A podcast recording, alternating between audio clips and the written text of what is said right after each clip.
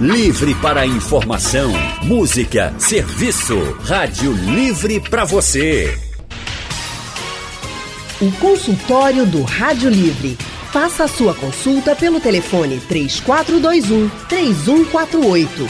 Na internet www.radiojornal.com.br.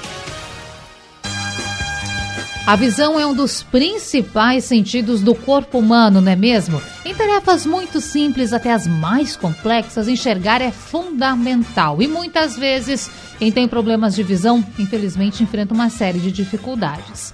Hoje, 26 de maio, é o Dia Nacional do Combate ao Glaucoma. Segundo a Organização Mundial da Saúde, a OMS, essa é a segunda maior causa de cegueira no mundo, ficando atrás apenas da catarata. E por isso a gente abre o espaço do consultório do Rádio Livre para falar desse assunto que é tão importante.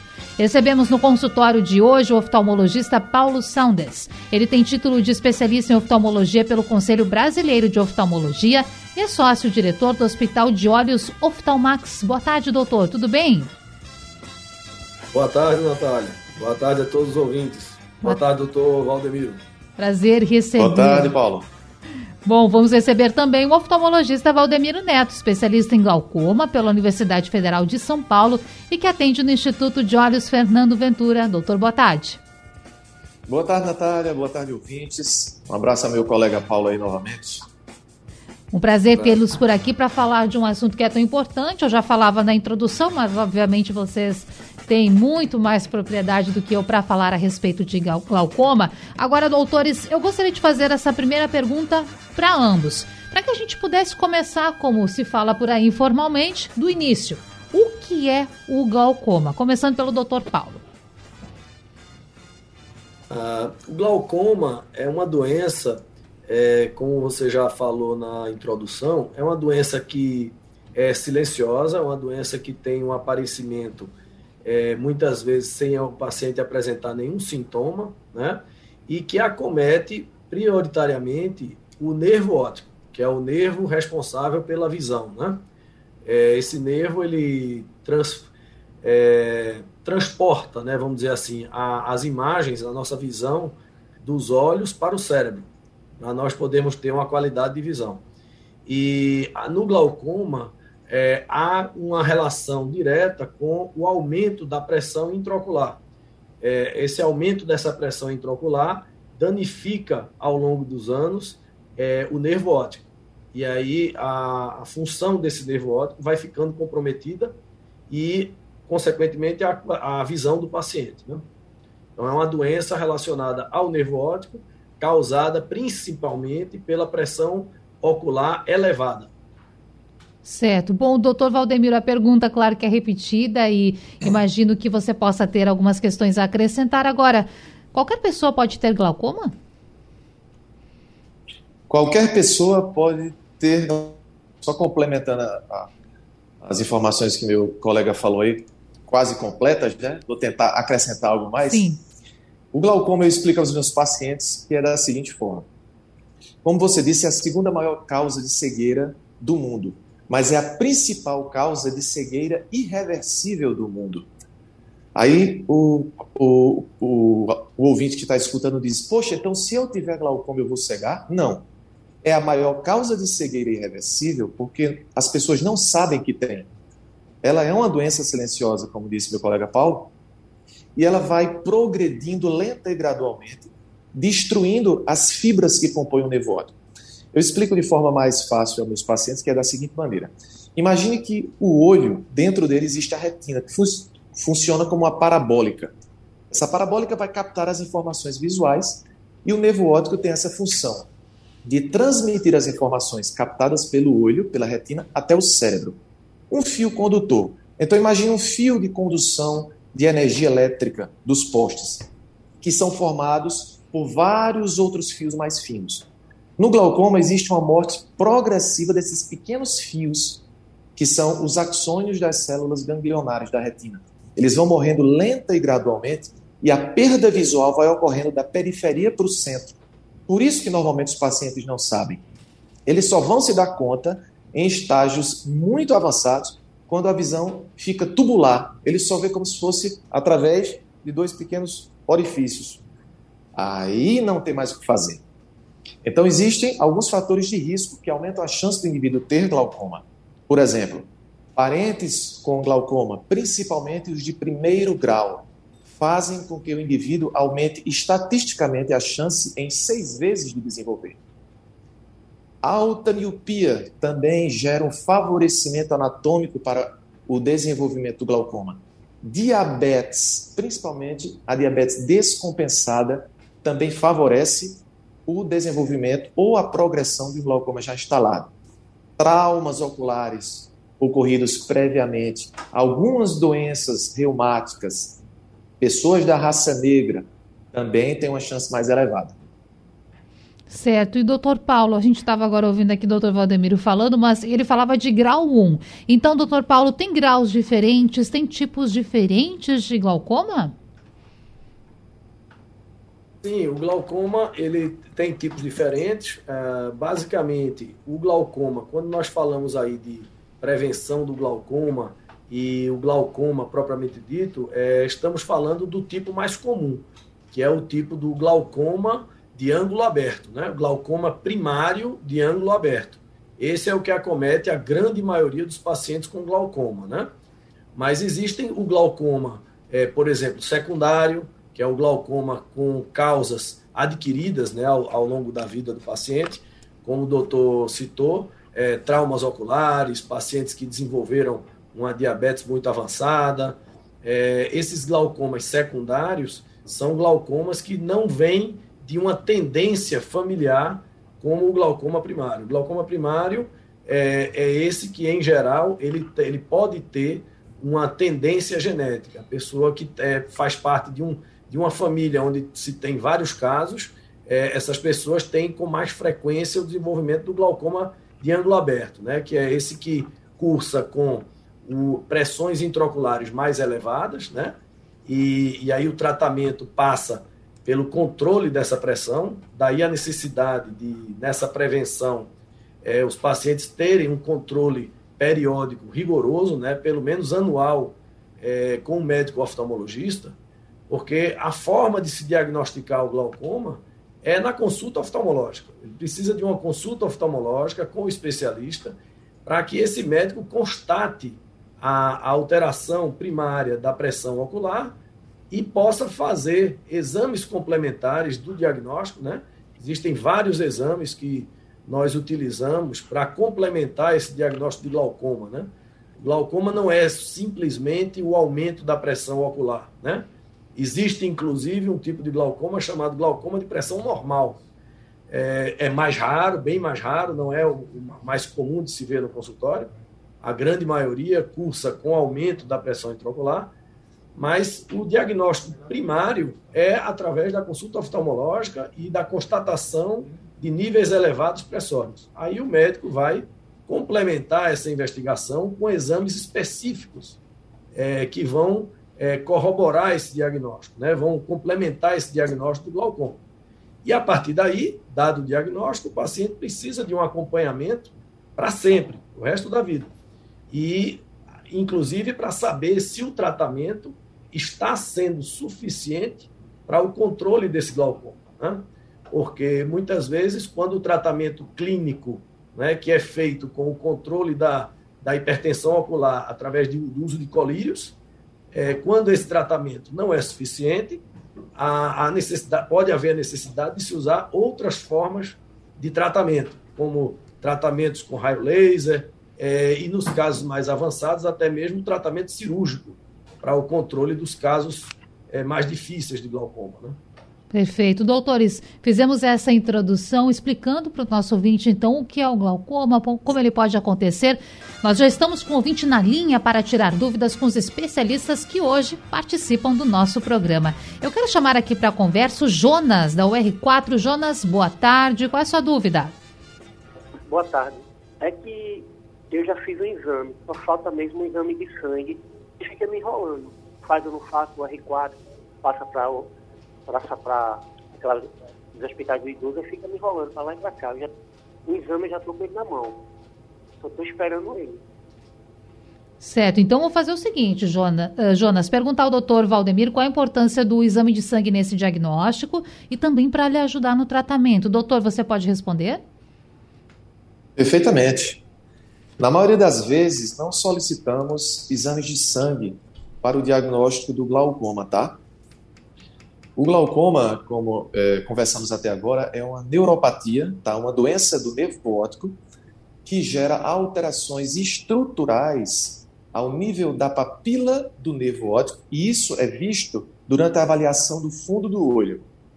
Essas alterações estruturais também geram alterações no campo de visão.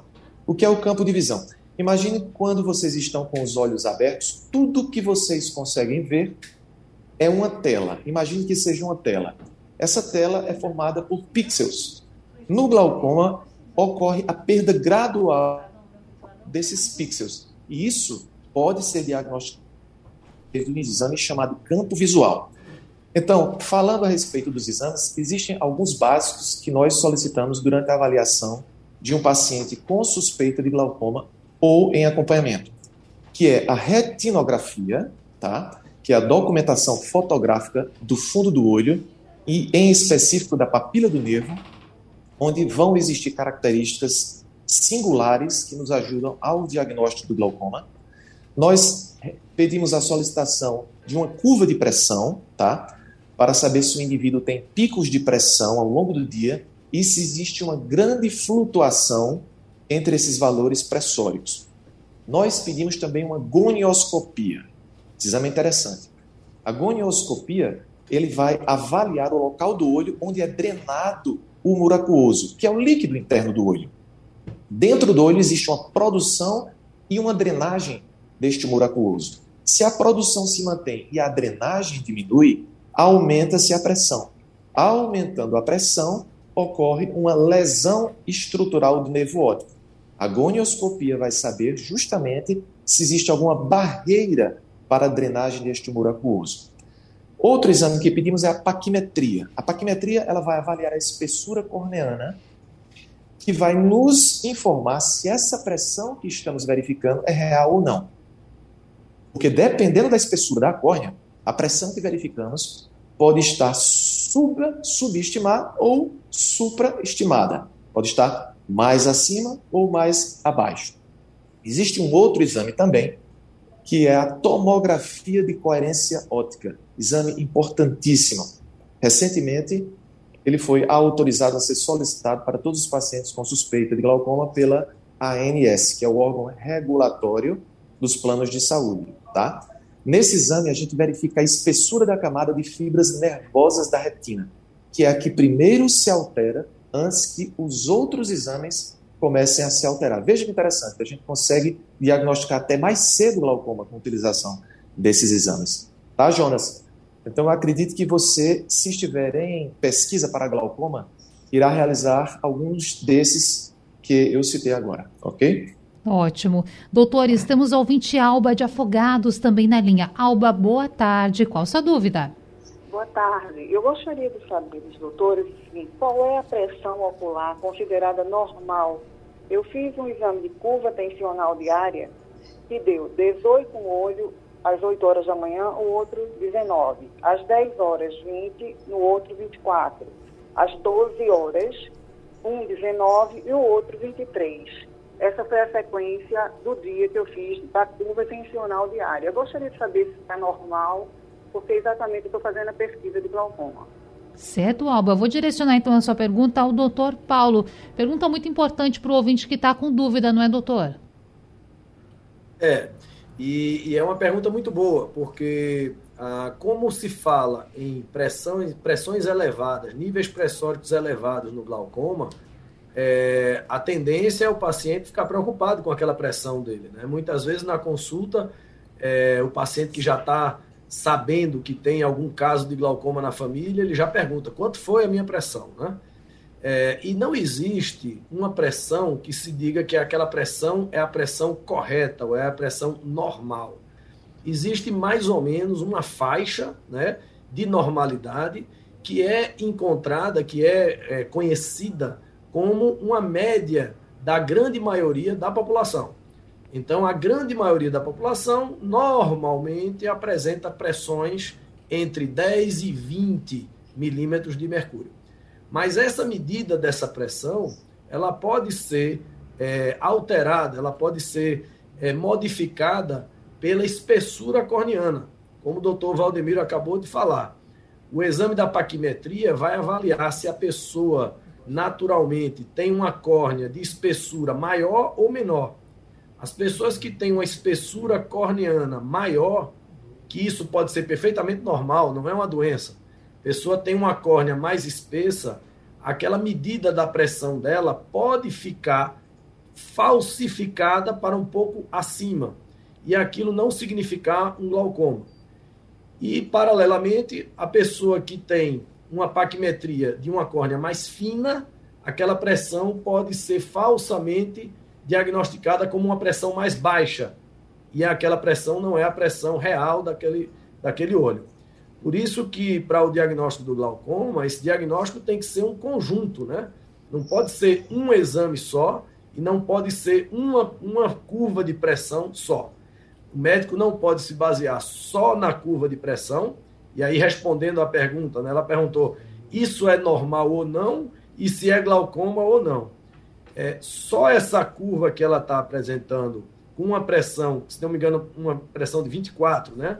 Uma das pressões, num dos horários, deu acima de 20, né? Isso, 20 por só 24. essa pressão de 24 não é suficiente para dar o diagnóstico do glaucoma. Uhum. Então, ela precisaria de outros exames complementares, o, o, a avaliação do aspecto é, da anatomia do nervo óptico, né, que isso é visto pelo médico no consultório, é, a retinografia também, que documenta esse aspecto do, da cabeça do nervo óptico, né, a, OCT do nervo óptico, né, a tomografia, que o doutor Valdemiro também citou, é, vai mostrar se há algum dano nas fibras ali que compõem é, esse nervo. Então, enfim, é, ela precisa de, um, de, de outros exames, né? ela precisa de uma propedêutica mais abrangente para ter o diagnóstico. A curva com pressões a, acima de 20 milímetros de mercúrio serve sim como um sinal de alerta. Então, ela fez uma curva, apresentou variações grandes de pressão ao longo do dia. E algumas pressões acima de 20, então, ela é uma paciente que precisa de uma investigação mais detalhada para que tenha-se um, um, um diagnóstico mais preciso. Perfeito. Temos também o ouvinte Marcos, do Jaboatão, está na linha. Marcos, boa tarde, seja bem-vindo. O que você tem a perguntar? Boa tarde, Natália. E boa tarde, doutor oftalmologista. Eu uso Decoril diariamente, né? Os dois, Ibolol e Drenatan, no suporte do glaucoma.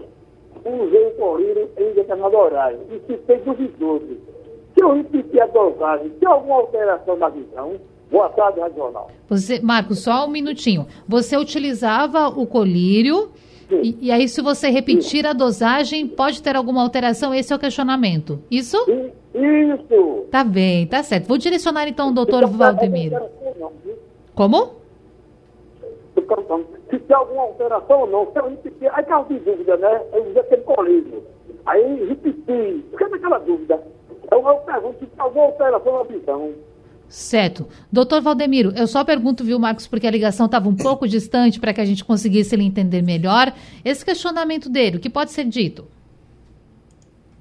Veja, é, aproveitando o gancho da pergunta dele sobre o uso dos colírios. No início do tratamento do glaucoma, nós preferimos o tratamento clínico. O tratamento clínico iniciamos com o uso de colírios hipotensores.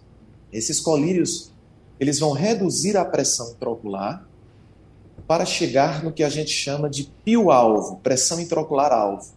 O que é uma pressão intraocular-alvo? É aquela pressão onde a evolução do glaucoma é suspensa. Ou seja, o glaucoma como uma doença progressiva, como falamos, que vai lesionando as fibras que conduzem a informação visual, com a pressão intraocular-alvo, esse glaucoma para no tempo, ele estaciona, tá certo? E isso é visto através dos exames periódicos, onde análises comparativas entre os exames vão demonstrar que o glaucoma está estacionado. Tá? Em casos onde a utilização de colírios não é suficiente, de um colírio, utiliza-se outro com uma, uma, uma, uma interação diferente, um objetivo diferente para, somado com ele, cause uma baixa de pressão maior, como no caso dele, que está usando uma prostaglandina, que é o Drenatan, e o Timolol, que é um beta-bloqueador, tá certo? Em não se conseguindo baixar, pode-se utilizar outros mecanismos, como a utilização de laser, como o Dr. Paulo falou anteriormente, e em alguns casos a cirurgia antiglaucomatose, conhecida como trabeculectomia. E atualmente a utilização de uns stents. Stents são canais, são dispositivos que favorecem um caminho diferenciado, um caminho mais fácil para a drenagem do muraculoso, tá? Foi só um pródromo, uma, um resumo do, do, tratamento. Cada colírio desses possui é, no seu interior uma substância que a gente é, utiliza para evitar que o colírio se danifique, que é o conservante, tá? Ah, um das, dos desafios dos laboratórios é produzir colírios com conservantes menos agressivos aos olhos, tá? Quanto mais colírio colírios você utiliza nos olhos, mais exposição a esses olhos dessas substâncias. Então, esses olhos tendem a ficar mais irritados, mais vermelhos, vão gerar desconfortos, como uma sensação de olho seco, sensação de argueiro, coceira, os cílios podem aumentar, existe um aumento do escurecimento das margens palpebrais, especificamente com alguns colírios, como análogos das prostaglandinas e a bimatoprosta, tá? No, no que diz respeito a fazer mal ao olho com a utilização dobrada, não. Apenas expõe o olho a um pouco mais de química. Isso pode irritar um pouco. Tá certo. Doutores, doutores, o relógio é impiedoso conosco. Estamos nos encaminhando para os minutinhos finais e eu quero. E peço desculpa aqui para o nosso ouvinte, porque nós não vamos conseguir trazer todas as perguntas. Eu vou ter tempo para mais um questionamento que é, na minha falta de conhecimento também na área médica, imaginei que pudesse ser interessante. É um questionamento que vem lá da minha terra, lá do Rio Grande do Sul. O pessoal está nos acompanhando. O Leonardo pergunta o seguinte: pode ter correlação entre o glaucoma e o tipo sanguíneo, doutor Paulo?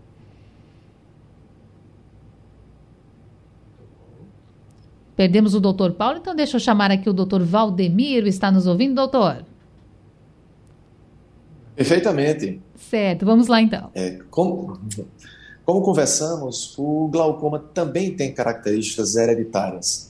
Existem marcadores que usualmente não são solicitados devido à prolixidade do exame necessário e do alto custo, mas sim, existem fatores genéticos que são utilizados para gerar uma correlação entre indivíduos, tá? geralmente familiares, para o diagnóstico do glaucoma.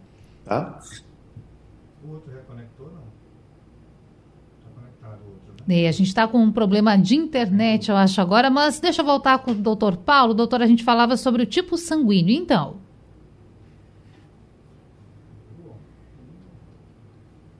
Né, acho que perdemos também o doutor Paulo. A internet, estamos fazendo pelo Zoom, pelas redes sociais. Aqui deixa eu voltar com o doutor Valdemiro. O doutor pode continuar, está me acompanhando? Estou perfeitamente. Vamos lá. Teve um, teve um corte na sua, na sua fala por conta do sinal de internet, mas vamos lá agora. Ok. A chuva, está chovendo muito aqui. Veja então. É, dúvida lá da sua terra, né? Terra do chimarrão. Muito bem. Vamos lá. Isso mesmo. em, relação, ao sangue, existem alguns estudos que mostram que determinados grupos sanguíneos têm uma maior predisposição ao desenvolvimento de glaucoma. Não é nada certo, por isso a gente não divulga em nossos consultórios. A gente, como está nos minutos finais, fazendo um, um resumo aqui sobre isso aí, sobre a questão sanguínea, a gente diz, olha, você que está, os ouvintes que estão nos escutando agora, tá? Lembre-se, não, não somos vendedores de sustos. O glaucoma é sim a maior causa de cegueira irreversível, mas ele pode ser diagnosticado precocemente, seu tratamento instituído e a perda visual evitada. A gente orienta que procure fazer periodicamente exames com um médico oftalmologista, o médico oftalmologista é o profissional adequado e capacitado para avaliar, suspeitar, diagnosticar e tratar o glaucoma, bem como outras doenças oftalmológicas. Então, é importante buscar esse contato, fazer periodicamente as consultas. E eu quero aproveitar aqui e agradecer aos doutores. Aliás, doutor Paulo Saunders, ele está com a gente, mas eu acho, doutor, que o microfone está fechado. Se o senhor nos ouve agora, quero aproveitar para agradecer pela Estou parte. ouvindo perfeitamente. Tá certo. Vocês estão me ouvindo? Agora sim, doutor. Estamos aqui com essa prega que foi é, colocada no nosso consultório um pouquinho no final, mas não tem problema, pela internet, aí pelo nosso Zoom. Mas eu quero agradecer ao senhor pela participação e também por ter ajudado, tirando tantas dúvidas dos ouvintes. Muito obrigada. Obrigado a vocês, estamos à disposição para sempre que precisarem. Um abraço, um ótimo restinho de semana. Doutor Valdemiro Neto também, muito obrigada pela participação. Um abraço, Natália, um abraço Paulo, meu colega e os ouvintes. Estamos à disposição também. Meu amigo Paulo no Oftalmax, eu no IOFB, Instituto de Olhos Fernando Ventura, à disposição para quem precisar. Muito bem, obrigada, doutores, pela compreensão, pelas informações, recado dado. E claro que a gente está sempre por aqui para trazer mais informações e tirar as dúvidas que você possa ter a respeito de qualquer assunto e hoje sobre o glaucoma. A gente termina o Rádio Livre. Voltamos amanhã às duas da tarde com muita informação e prestação de serviço. A produção é de Gabriela Bento, trabalhos técnicos de Big Alves, Edilson Lima e Elivelton Henrique. No apoio, Valmelo. A direção de jornalismo é de Mônica Carvalho. Sugestão ou comentário sobre o programa que você acaba de ouvir, envie para o nosso WhatsApp 99147 8520.